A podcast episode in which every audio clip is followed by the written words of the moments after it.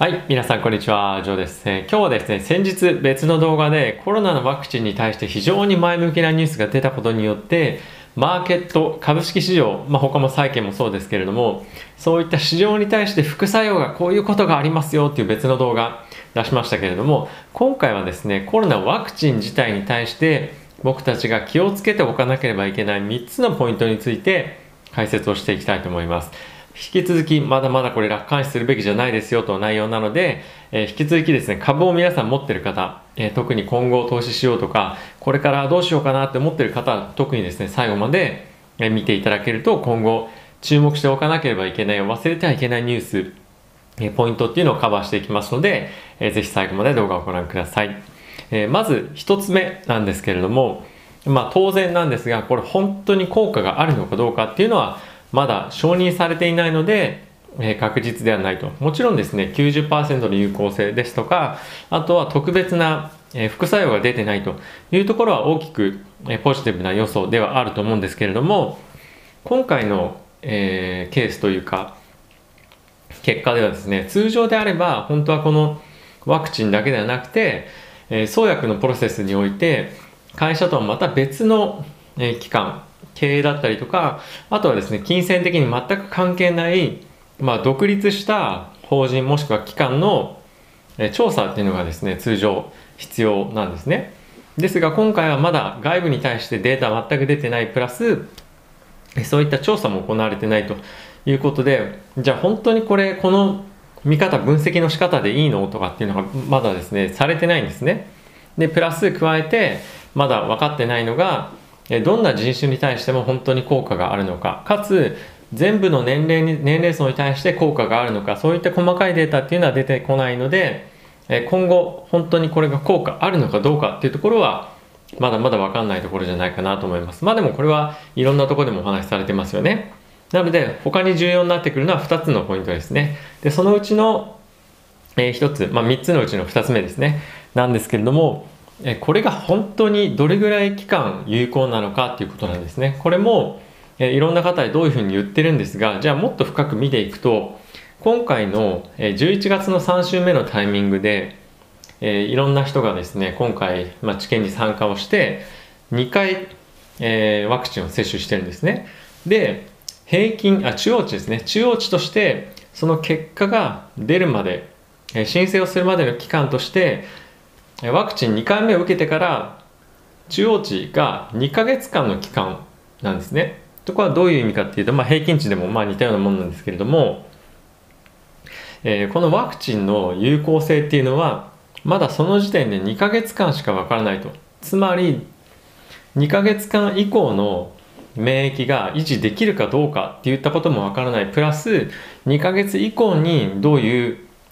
副作用が発生するかどうかっていうのもわからないということなんですね。で今回このワクチンで有効性っていうのももちろん大事なんですけどどれぐらいこれの有効性が維持できるかこれはですね本当に重要で例えばですよじゃあ3ヶ月維持できますっていうふうになったら年4回受けに行かないですよね。半年維持できますってなったら年2回受けに行かなきゃいけないわけですよ。まあインフルエンザであればかろうじて今1年に1回じゃないですか。なので1年に1回受けば受ければいいんですけどこれが2ヶ月の期間しかもしですよ有効じゃないっていうふうになったらどうなるか皆さん考えてみれば分かると思うんですけど、えー、頻繁に受けなきゃいけないかつ、えー、製薬会社もですねそれだけたくさんの量を作らなければいけないということなんですね。なので、えー、効果っていうのがあったとしてもこれを受け続けるっていうのは非常に難しいですし病院にとっても非常に今後負荷がかかると言ったことなので、えー、副作用ももちろんあります。なので、今回のこのコロナの、えー、ワクチンが人々がちゃんと接種するかどうかっていうところにも関わってくるデータなので、これは非常にであの重要なポイントなんではないかなと、えー、思っています。で、3つ目、これも非常に重要なんですけども、今回のこのファイザーとバイオンテックが開発しているワクチンに関してはですね、保存の仕方がマイナス70度から80度の中で保管されないといけないと。で、じゃあ普通の冷蔵庫に入れて入れてたらどどうなるの？と言うとですね、えー、約1週間弱しか持たないんですね。で、70度からマイナス80度に入れておけば約半年持つそうなんですねでこれどういうことかっていうと、えそういう施設を持ってない病院にはなかなかそういったワクチンっていうのが、まあ、供給しにくいという状況なんですね。で実情どういうふうになってるかというと例えばなんですけれどもアメリカで非常に権威のある、えー、メイヨークリニックっていうふうに言って、えー、フロリダとかあとはアリゾナ、えー、とかですねもう一個のミネソタですね。にある、まあ、非常にアメリカでも有名なクリニック病院があるんですけれどもここなんかはですね、えっとまあ、研究関係、まあ、臨床の医師とか全部含めて5000人のお医者さんがいる病院なんですけれどもここの病院ですら十分な施設がないということでこのマイナス70度以下で、えー、こういったワクチンを保存できる冷凍庫っていうのを今保管中補充中、えー、なわけですよ。でこんな大きい病院がそういう状態なんであれば世界中探しても十分にもうワクチン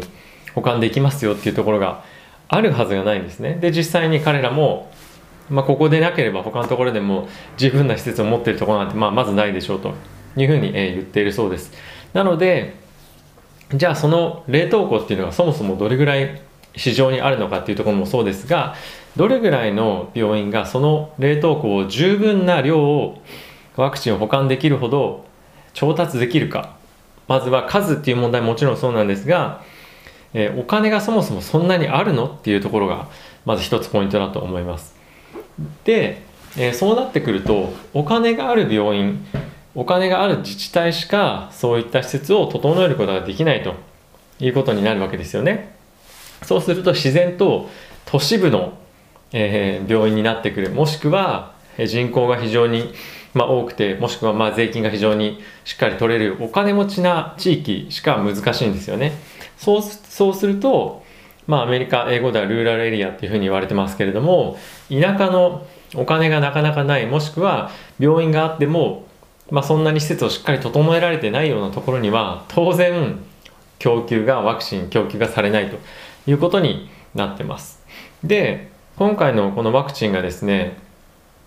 えー、つまりそういう大都市にしか行き届かないっていうことであれば大都市って通常若者の方が住んでるわけですよね。なのでよりそのワクチンが必要とされている言われている、まあ、お年寄りですとかあとはですね貧しい貧困層有有色人種とかっていう方が今回のワクチンにかかりやすいとか重症重篤になりやすいっていうふうに言われてるじゃないですか。なので本当に必要な人々にはまず届きづらいっていうような状況に陥るんですね。そもそもこのワクチンって安全性が心配ということでもあってワクチンを接種したいかどうかっていう問題もまずそもそもあるじゃないですか。でかつ届いたとしても、まあ、届いたとそうですね、まあ、あの供給されたとしても受けるかどうかわからないにもかかわらずそもそも届かない場所がたくさんアメリカ中にじゃなくてだだけじゃなくて世界中にあるわけですよね。でアメリカっていうところで見ると、まあ、非常に大都市ぐらいしか難しいだろうというふうに今言われてます。でじゃあ今回のファイザーのこのワクチン、まあ、そういった条件になってますけれども、まあ、一番近い条件のワクチンどこかって言われているとモデルナの、ワクチンというふうに言われています。でこれまだ実際に安全性がどうこうとか有効性のどうこうとかっていうのはまだ出てきてはないので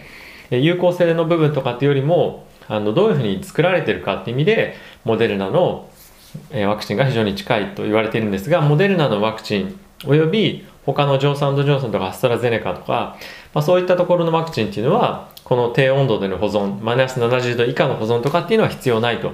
いうふうに言われています。ただしじゃあ仮に今回このファイザーの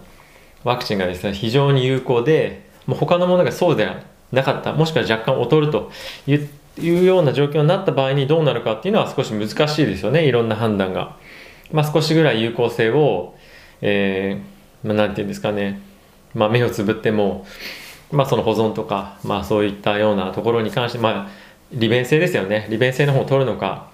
っていうのもやっぱあると思いますし、まあ、あとはものそもそも、えー、あのワクチンの供給が1社だけでは間に合わない中で、まあ、ファイザーとかアストラゼネカとかモデルナとか全部が本当に今出てるものがあの有効であればいいんですけどそうじゃなかった場合ってやっぱりそういった施設を整えるとか